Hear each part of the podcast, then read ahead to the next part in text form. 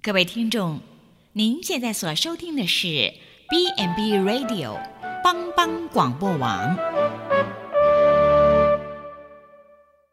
即将为您播出的是由张红婷医师和子欣共同主持的《湖畔书楼》。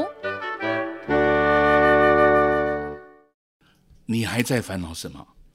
就让我们读本好书吧。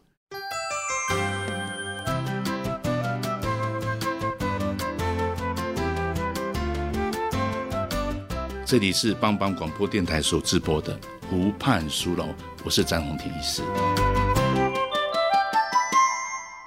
听众们，大家好，欢迎收听帮帮网湖畔书的节目，我是子欣。在上一集里面，我们跟你介绍了一本书是《好好照顾你》，那作者是一位老人医学专家詹鼎正院长，他用比较轻松的方式来分享说，为人子女呃应有的在照顾爸妈的时候要有用什么样的心态，然后正确的照护的方式。呃，源源头是来自于说他在临床的经验里面，呃，有发现长辈有那个十大迷失啊，还有在照护技巧里面，他有一些的困扰。那我们上一集有谈了几项，那詹医师，我们现在我们普及神内的詹医师，詹医师你好。你好，各位听众，大家平安。呃那詹医师也跟我们分享，就是在上一集里面呼吁长辈有多重用药的问题，那有喜欢买电台药的问题，那也都跟这位呃作者詹鼎珍院长不谋而合。他们的想法就是说，呃，为人子女应该是多关心长辈，然后多去呃发发掘长辈呃在生活里面，也许他们独居，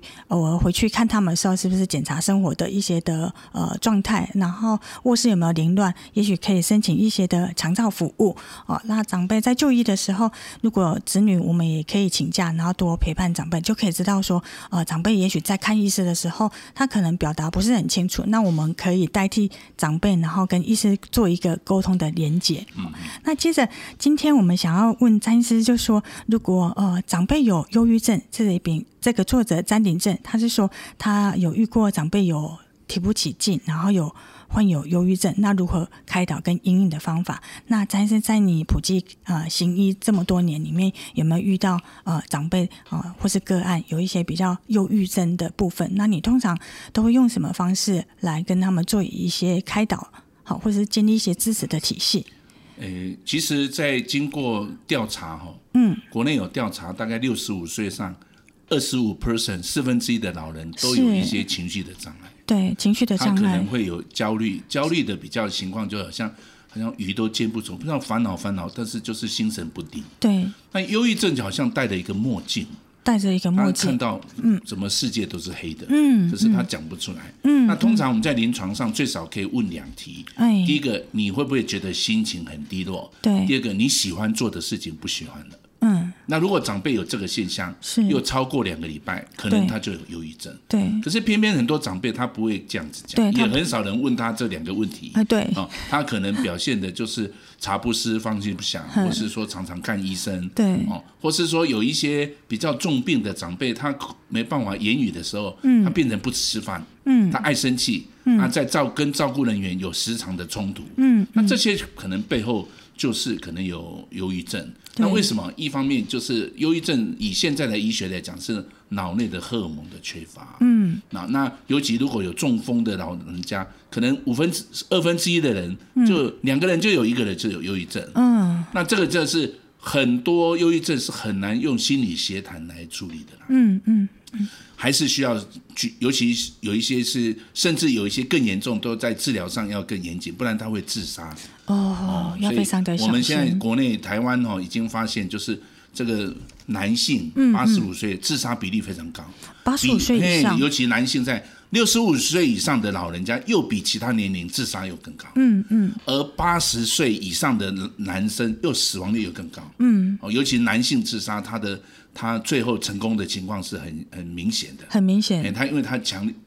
比较强烈，哦对他他可能上吊。对，哦，像有一些会病用人激烈的哦方式那他他一次就是要让他离开世上。是哦那女性有的时候她是可能情绪的困扰，她就医很多次都对不了解哦，对嗯可能里面又有一点失智，又有一点忧郁。不过这个疾病在这个高龄者上面是非常普遍的，嗯，是要很小心的。所以那通常如果我我们就是那两题，第一个到底有没有觉得情绪很低落，对觉得啊有的时候他觉得大家都不喜欢他，他也对不喜欢跟大家讲话。对他那个好像黑暗来临，他不觉得很黑，嗯可事实上他已经被很多黑阴影已经满了心怀啊，所以有很多的辛苦。嗯啊，另一方面就是他喜欢做，以前喜欢煮红豆汤，喜欢逛街，现在不喜喜欢欢跟人家了聊天、打电话，现在都不喜欢。嗯，那这样子的行为就要很小心了。嗯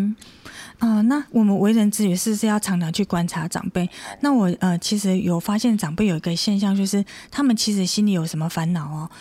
不愿意让子女担心。所以你问他说啊，妈妈你今天好不好？他都会说我很好。可事实上，也许他可能在担心某个身体的一个状况，但是可能在电话中他会跟你说我很好，就是好像是报平安的方式。那其实我呃我们其实不太会去察觉妈妈怎么了，或者是父母怎么了。可是你可以再多打几次啊，我多打几次然后他就会说不同时间了，他会讲嘛，啊因为他就在，他也不想我跟你讲，你也不了解，对，你又对不常打电话，干嘛给对你只有报报忧不报喜？对对对不对？对那一般来讲，长辈本来他是你的父母亲，嗯他能够自己解决就解决的嘛。嗯但是你就是这么忙，也没办法打电话给他，他干脆只有一次，他就讲比较快乐的事情，对免得你下次来。那说坦白，有很多人很怕接到长辈的电话，因为都是很多埋怨的长辈也很多啊。对哦，不是每个子女都一听到电话都觉得，哎呀，我自己都解决不来了，不要讲了，不要讲了。对对那所以这个关系不是一两天的啦，是它事实上都是长期的互动，要长期去哦，这种呃培养这种亲子之间，不是说只有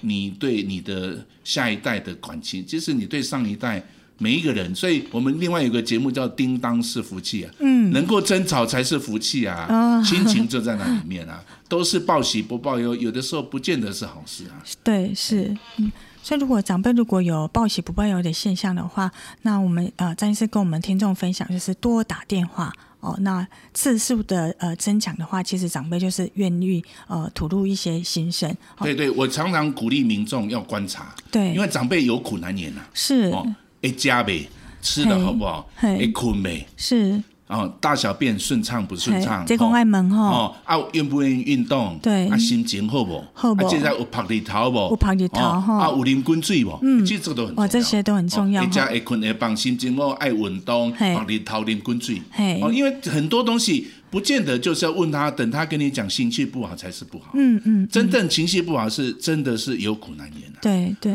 但是你可以从他这一个刚才我问的那两题以外，你可以看看哎他的睡眠怎么样。对，气色好不好？啊，他的胃口好不好？是哦，他的大小便顺不顺畅？对哦，他在处理跟你对话的情绪，会不会突然间讲了一大堆，可是这讲什么都听不懂？嗯，或是跟他讲都不想回答，久久再回答，嗯，可是好像又正确，像这些都是潜在有一些问题，嗯嗯，不一定是。自己身体的问题，可能有另外的问题。那如果你自己在处理长辈，这是你的父母亲已经对从小接触到那边对对说坦白，老年人哈、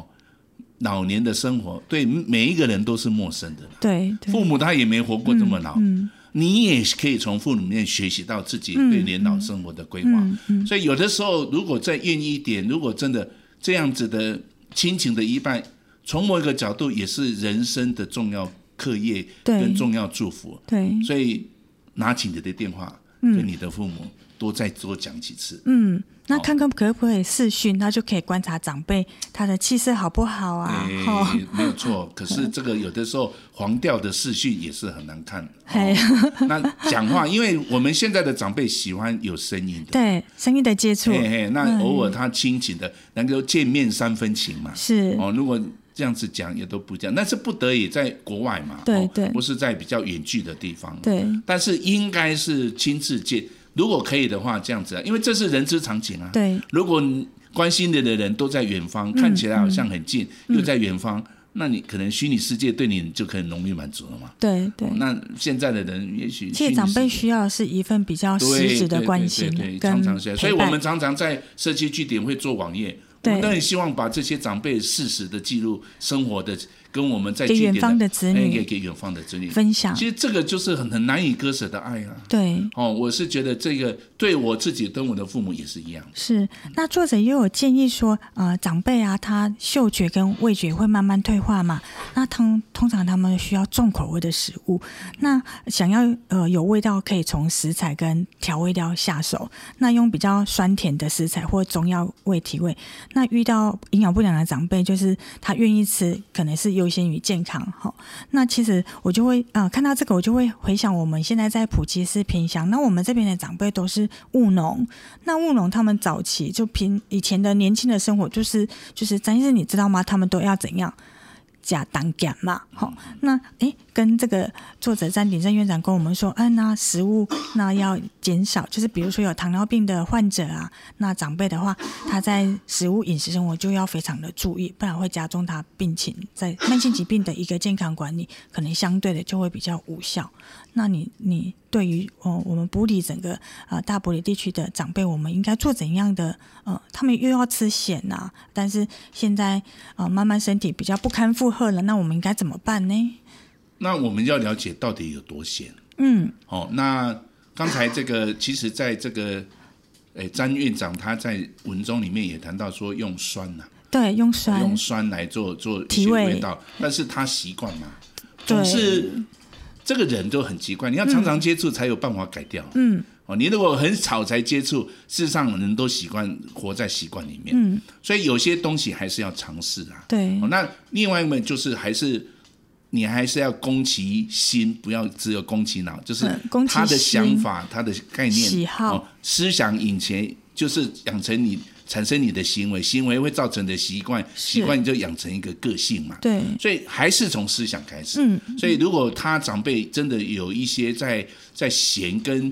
跟甜的甜过渡的过程里面啊、有困难的时候，还是是需要有适度的营养师的介绍。哦哦，，那营养师现在营养师也非常超然哦，对他也可以用素食的，对甚至用一般的食物或其他，他很多要达到一个适当的营养，还是有很多烹饪的方法。健康又美哦味，，那倒是另外有一些有一些长辈他的吞咽开始有问题，哦不见得是食材或是说食物的烹饪方法，对他可能是哎呀他根本吞不下，对，所以造成他他无吃法东西进食他要来刺激他，或对是这个是他过去健康是可以的，嗯，那这些也是要经过这营养师来做测嗯定，看是要绞碎的餐还是磨碎的餐，对哦，还是说软食，软食哦这样那这子些长辈在啊、在思考上面，他如果可以的话，能够帮助他，是是，那更是有一些长辈，他也是没办法进食啊，他可能要鼻胃管，甚至他要有个胃造口的预备。那这个他的照顾的食材，他本身的烹饪方法，通通要改变啊。对那烹饪真的是专业呢、对这个营养师就是透过这个食物来做治疗的方法。对哦，所以营养跟运动，这这其实都是人很基本的。对，在在老年的生活里面，对嗯所以会家会困会放心情后会运动，把你头骨灵滚水，哦，像这些都是可以做探讨的，嗯，哦，那这个老人家固然有过去的习惯，但是面对未来如何来调整，当然要有很多渐进的手法，对很多很创意的手法，那这个就是这些专业性的东西，还是要问专界的。的工作人营养员师哎，哦比较清楚来调配这样哦子对，嗯，然后把关一下长辈的健 康，对，而且哎，不要这父母哎，那儿女就交给营养师啊，不是不是，你就你可能问题不在长辈，对是你烹饪的方法 哦，是长辈那一不喜欢个吃家里面那个那个煮外饭的劳煮饭的人，嗯不是你自己煮的东西，就是只有你的口味。那那这样子的问题应该是一起上课了。对哦，你嗯对，如果你这家么人也关一起心的上话课，，我是觉得态度上愿意去解决问题都还算好。嗯嗯嗯，最重要是根本是亲戚亲子之间有比较关系疏离哎那嗯你说真的讲了半天哦，对这个家属哦压力很大对对哦。他他说我妈妈以前养我跟养狗一样，对嗯我，现在又要返璞归真，返这样子，这对我认为做不到。有一些亲子有方的面的亲人哦，嘿有的孩子对父母感情是很丰富的，对对，是是依依不舍，可是有的人不见得。哦嗯，这也有这例外的地对，方，这个牵哦涉到这个，那这个有的时候如果到一个程度，可能就需要机构性的照顾了，是是哦，就很难说放在家里面。对对啊，不然就是很多长辈就孤独死啊，或是是嗯那这个故事也是有的。那张医师跟我们听众分享，其实我们偶尔如果可以陪伴长辈一起上菜市场，然后选购食材的时候就间接的机会教育，哎，爸爸这个你不能吃太多啊，那我们该买些什么？好，那啊，詹鼎正院长说提供我们酸性的食物，可是其实。对我长辈的了解的话，其实长辈不喜欢吃蒜的，因为他们牙齿不好。那这样子可能也要避免哦，因为会造成一个所以反这个要问向的营。养师嘛。对哦有一些东西它它真的是那么需要的时候，它是不是有其他、嗯替代的方式嗯光尤其老长辈对蛋白质的学习很多的，那蛋白质也有植物性蛋白，有动物性对蛋白，这些都可以哦那我们摄知道取动物性蛋白有些跟肉类有关系，对哦。那你这个就是要调烹，因为它牵涉到是食材的部分、烹饪的部分，还有对长辈的能够咀嚼的能力，对还这些有都他要的考生活的量习惯，对还有他的慢性疾病，对这些种种的问题。那另外还有，真的是是这么这么需要只有从烹饪开始吗？嗯，有的时候他体重已经很大了，嗯是不是就要应减重哦哎应该要有一个营养的评估，对哦也要从一个角度来做运动的活动，对哦，甚至不也不是运动，他自己吃这当然困难了。对，就没有独居办嘛，哦嗯，，那是不是到我们的社区据点里面嗯也可以一起共餐啊？这个嘿群，所以照顾长辈一定要用群的群的概念哦社区的不要说概念你自己就可以解决。虽然是你的父母亲感情已经五六十年了，嗯嗯可是哦，他已经长大了。嗯所以，其实你看过去的照片，这个爸爸妈妈多么英俊，多么美丽，是可是就是会改变。对那在现在的岁时月不空之饶下人，如何有更多的资源、更多的关怀？这个关怀可能要转个方向。嗯嗯，那这个都应该是要、要了解，因为你今天照顾他，也是准备你以后老后的生活。是嗯。如果我们自己哈呃的力量比较不够，我们又要上班的时候，我们可以其实可以寻求一个社区的照顾的方式。对嗯那现在巷弄型里面有公餐，那这边的公餐都是由医院医院的营养嗯师去调配的，那也许也许是一个把关的方式。对对好，那我们呃休息一下，待会儿再回来。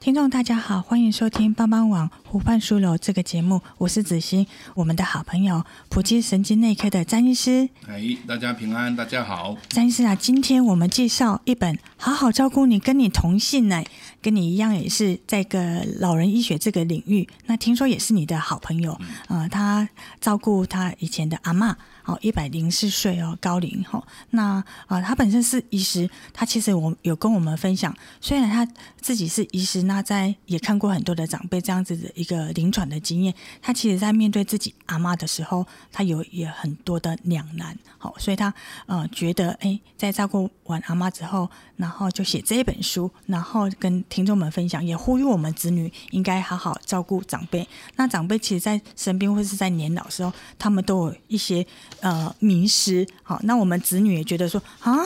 长辈怎么会变这样子？尤其是我们在照顾长辈的时候，才会发现。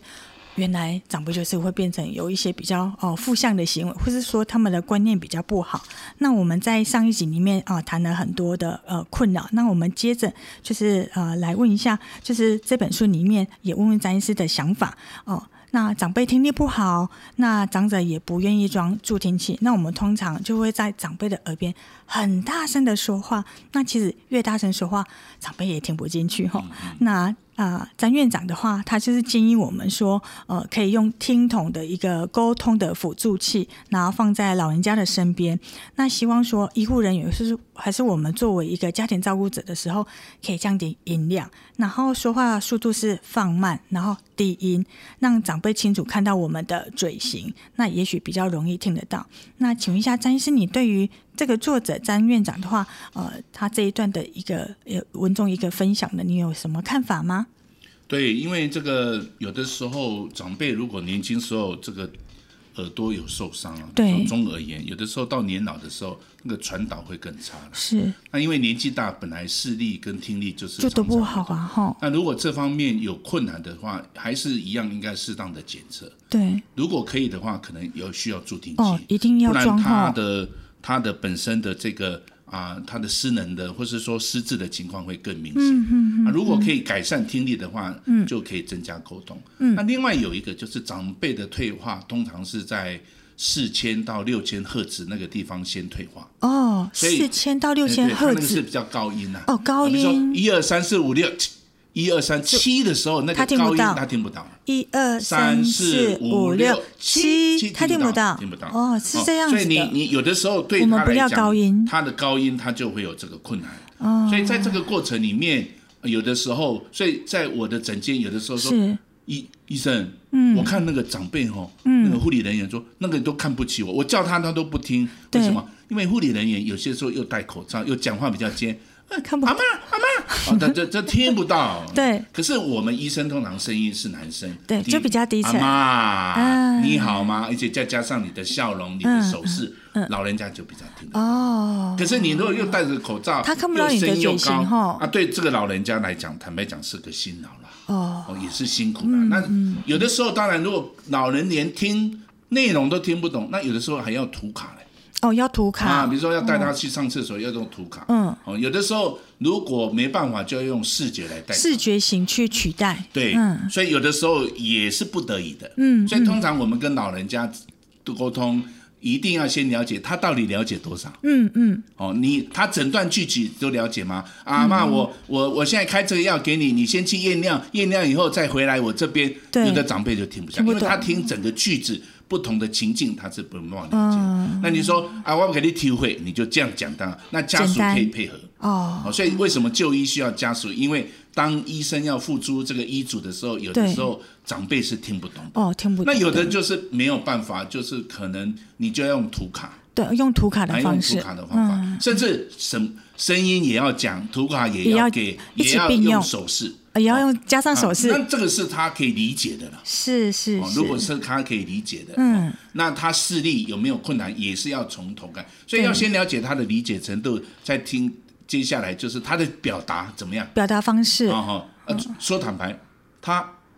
意识清不清楚啊？对所以意识要先清楚，是，听和讲话也要清楚，要先确认一才有办下法沟通。嗯，还有环境会不会太嘈杂？对对音调对不对？对啊，很多长辈可能对非语言的表达比较清楚对啊，比如说你去轻拍他的肩膀，对对哦，那有的长辈你千万不要从后面打他的手，哦，他会吓一哎大他会吓跳，一跳。嗯你要在他正眼面睛荷叶信任之下，你来靠近他，嗯拍拍他哦，然后嘿跟他讲说：“阿妈，你有什么问题握着他的？”手，对，这样嗯讲。但是这个沟通，这个是就是要有善于这个观察。嗯那甚至有一些人他已经嗯可能植物人或卧床很久，嗯那我们医生在跟他沟通，可能就要重视，比如说量量他的血压、血糖、血，我量他的。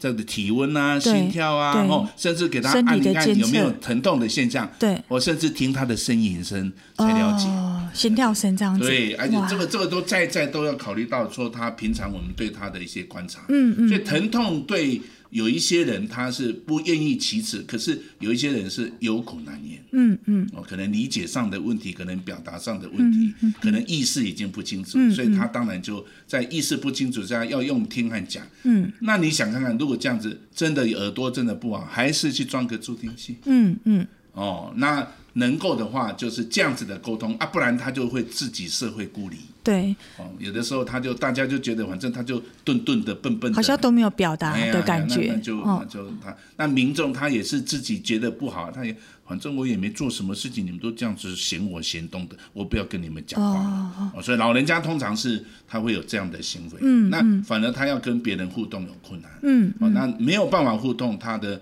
他的行为会更退化。嗯所以一个老人家看起来好像比较失能、比较钝，为什么？第一个他药吃太多了，对第二个他真的是很多疾病，对第三个他这个听力哦，不好这个眼力也不好。对对，哦，那第四个有可能是什么？他就长期人家就觉得他不重要，也没有跟他互动。就越来越啊，减第少三个互就是动。环境也没有让他参与，他觉得这个环境哇嗯他也没有 参与，好对不对？那像种种的问题都能让他比较钝一点。对那所以有的时候是可以家人调整他自己沟通的方法，对有些时候可能需要透过别人，比来如说替有他一些讲专业人嘿员，有一些比较据点的这些专业人员，对哦，那看他，哎，奇怪，我这个长辈哦，在我家里面都不跟我讲话，怎么到这个社区的据点，哇，非常活泼啊。哦，会有这样子的现象。对，所以你哎这个时候你就说啊，原来他在某一个问题是没那么严重的呢，对他只有在家里因有为他问题，他回来太累了，他想睡觉了，嗯他是也不想跟你讲话，是哦，所以嗯很多东西要多多观察，嗯，哦，多多陪伴，嗯啊，多多沟通，嗯啊，有的部分情感上怎么连接，这个是哦，这个这个爱的表达是需要有行动，有可能是什么？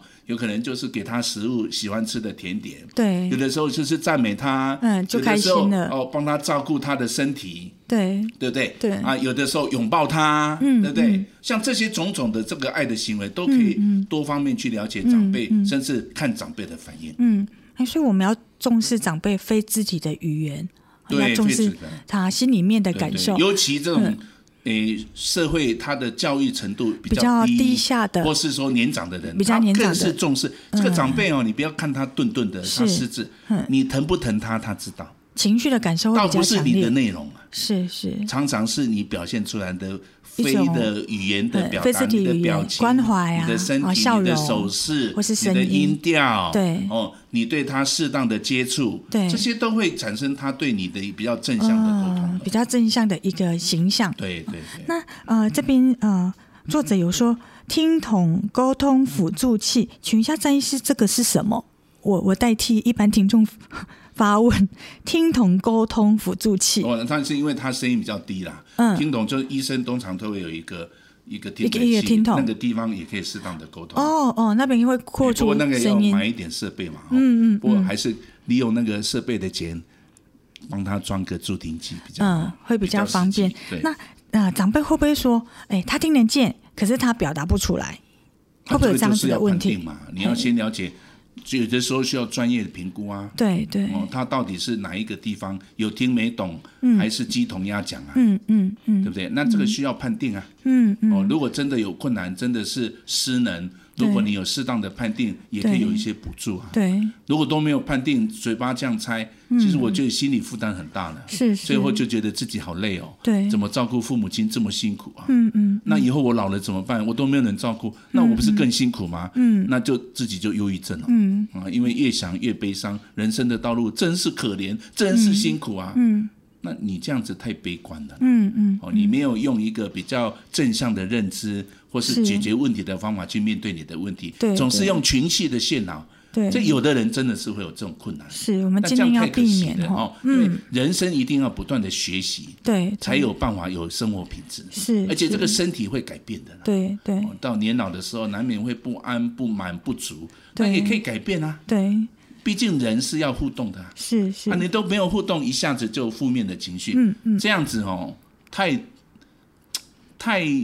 过度的负面情绪，可能你说者无心，听者有意，是听的人有问题。嗯嗯。所以，当我们发现如果长辈不太愿意说话的时候，其实会有两个呃寻求，是说，哎，看一下他的听力好不好，或者是哎，听力其实是呃比较 OK 的，可是他可能不爱说话。这时候，我们都需要一个呃长照的医师人员的呃去评估，这来个就是老帮人助医学的特色，是是老人医学是非常重要哦，哦。他会在沟通上面，嗯，那这个沟通的技巧书面上是很多啦，对对，如果他是真的是听力不好的人，对他的沟通，还有失智的人，他的沟通，都会不太哦一不样。是说他因为生病以后，他是鸡同鸭讲的，是是，他就会有哦这个语问义题比较没没办法哎，正不确是的他接讲，收像到我。有的患者，他脑中风，你好不好？好好好，你好不好？好好嗯好好，有没有吃饭？好好好，他就只会讲好。就是答非所哎，问他哈，就是嗯他就是讲，哎，事实上你你如果了解他啊，原来他的语言区就是就是这样。样子。啊，有的人是哎听力的问题，是是你跟他讲什么，他还是乱乱的。对哦，，对他是乱的，他讲的还不错，对可是他就跟你文不对题。对对哎语义那这上这个面你要一评哎估啊，也是要因为去评你的估沟通哈嗯方法可能要用图卡，可能要用写字的方对法。图卡的方式都可哎哎以要做一看些看辅他助。嗯的困难在哪里，然后你才有办法达到有效的沟通。好，那我们休息一下，待会儿再回来。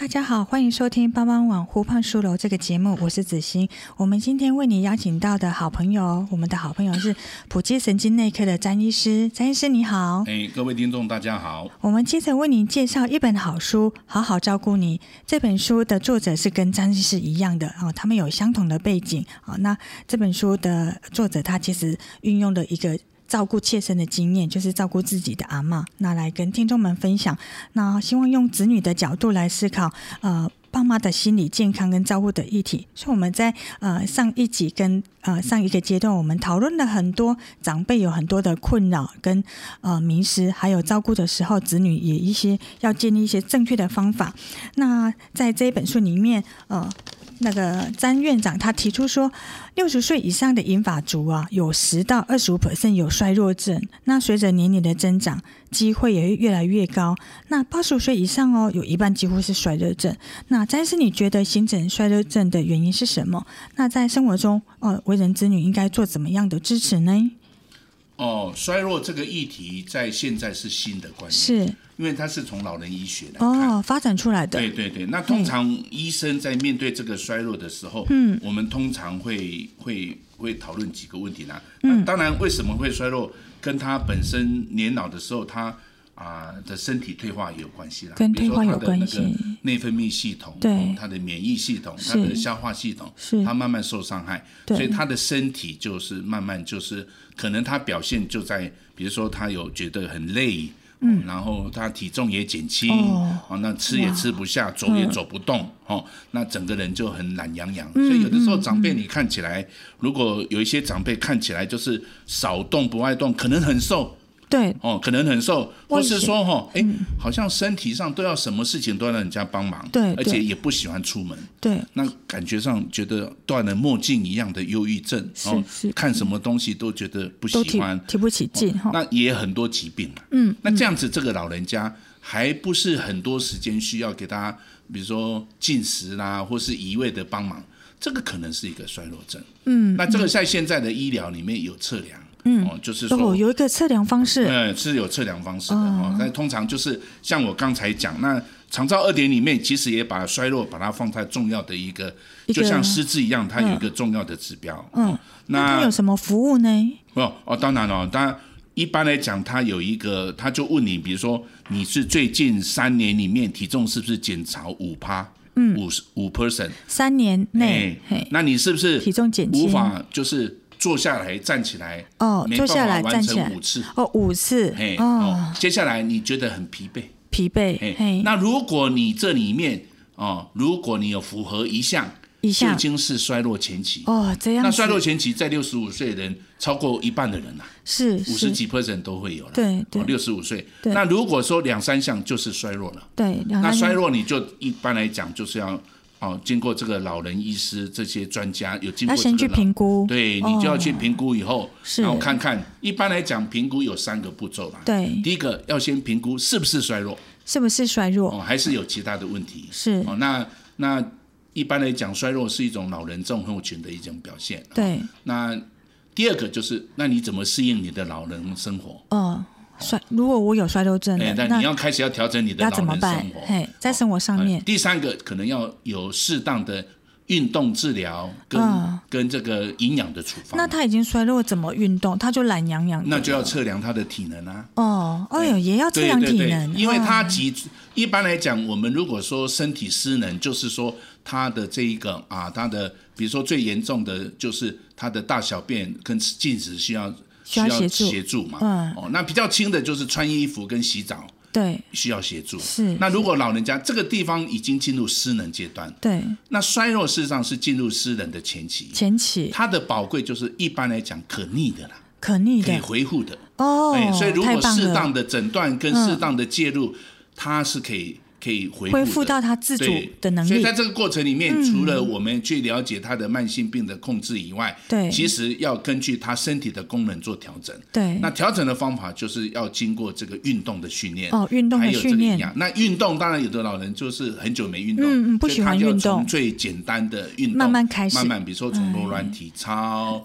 哦，从这一个这个呃激励的坐下来站起来，从慢慢对训，慢慢他有训一练套方法。哦，那这个需要，那营养当然最重要的是在蛋白质的补充蛋白质的补充尤其在动物性蛋白是呃的是补充。那这些对东西也需要有营养师根据你的现在的体位的现象，嗯，还有包括你咀嚼的能力，嗯，包括你的食饮食的习惯，对啊，经过烹饪来做调整。对它的对宝贵还是再强调一下，它是可逆的。可逆的哇，太棒哦了，，但是如果你不去面对它，就是一直在衰退如下江去，河日下。是不哦，过老人家就是越照顾时间越久，责任越大了。是哦，是，嗯因为他既然到年老的时候，你不去照顾他，他可能很快就离开了。嗯嗯。哦，因为他慢慢失能，活动力减少，抵抗力更不好，可能就感冒、对肺炎就离开了。我们还是尽量哎照所以顾，嗯但是啊、呃基本上来讲，如果可以的话，可能在年轻时候要多一些骨本啊，哎对肌肉的本、啊、训练嗯尽量要活动、那再是再请问一下，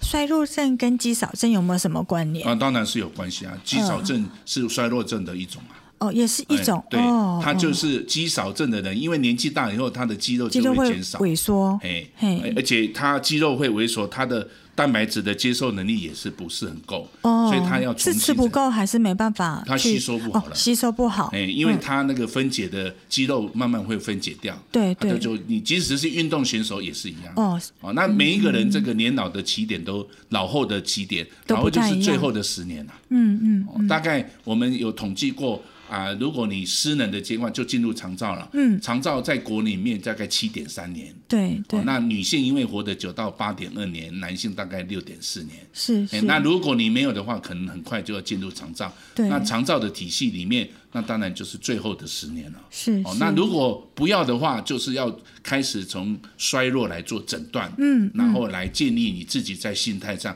因为有些衰弱不纯粹是身体的问题，嗯，它有些时候就是人际互动的问题，哦心理的问题。心理的衰哎它弱，事实上有有生理面向，有心理面向，还有社会面向。对所以你要介入，不能只有从这个，一般来讲是适当的药物，可对能还有这个运动跟这个这个这个营养三个来介入了。对但是还是要看这个老人的个性去做调整。嗯嗯，哦，那要整个来介入，才有办法回复到比较年轻的样子。是，那当然是你不理他，他就是如江河日下嘛。对因为人到这个阶段本来就在下就会坡慢慢的走对下滑这对样子。那这本书的作者是詹鼎正院长，他其实在书中有提到说，哎，他其实走入高龄跟长照领域，他其实是有一个呃很好的一个呃想法，就是想他想要为这些呃长辈们，然后打打量他们的照顾跟呃社会参与的方式，然后让每个长辈其实是有呃平静安稳的去面对下半场的人生，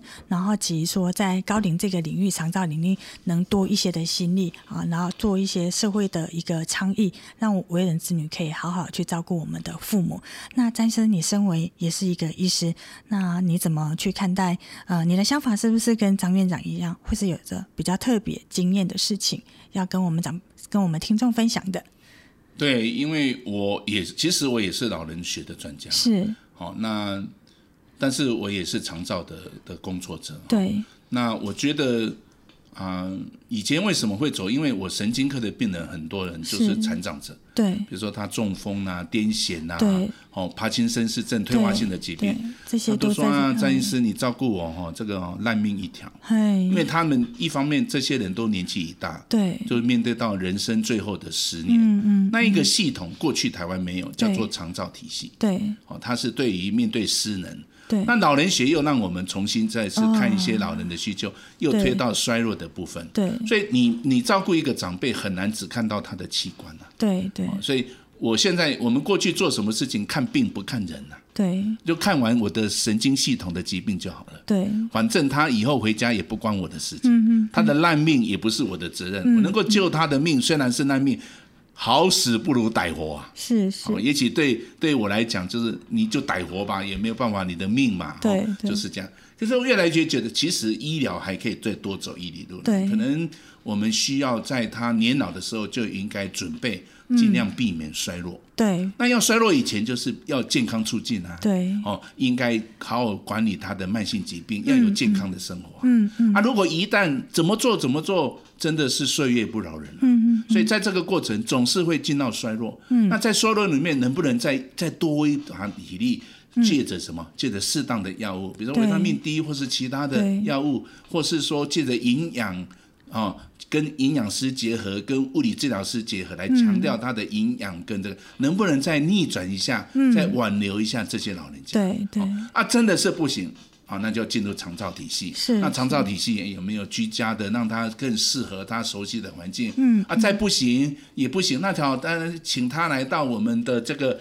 这个在社区所置入的这个社区的据点，或是巷弄西，对跟一群长辈一起玩。对哦不然我叫他吃药，他也很痛苦。对哦很多老人都会埋怨说他不吃药，是不，哦吃药就走得快。对对对对，对医生来讲，大概分活人跟死人嘛，哦，嗯，不管他是衰弱的老人、失能的老人、临终老人，对我来讲都是一个很宝贵的生命。对我对我来 讲，我还是要尊重他，是要去热爱他，要去是珍惜他对，不是关心他我们自己要珍惜他，也要引导民众、引导家属去珍惜对，他这。非常的所以重要所。以当然，在怎么挽留挽留，总是从轻度失能又变成重度失能，嗯哎、总要谈临终的问题。嗯嗯那现在又有一个这个什么病人自主权利法啊，那是么医生不要到最后插管压胸电击就好了。对我看哦，也不要鼻胃管，也不要打点滴，也不要抗生素，也不必输血，是哦，也不要气切什么。啊，也可以趁老人家还清醒的时候，赶赶快讨论一下。是，哦，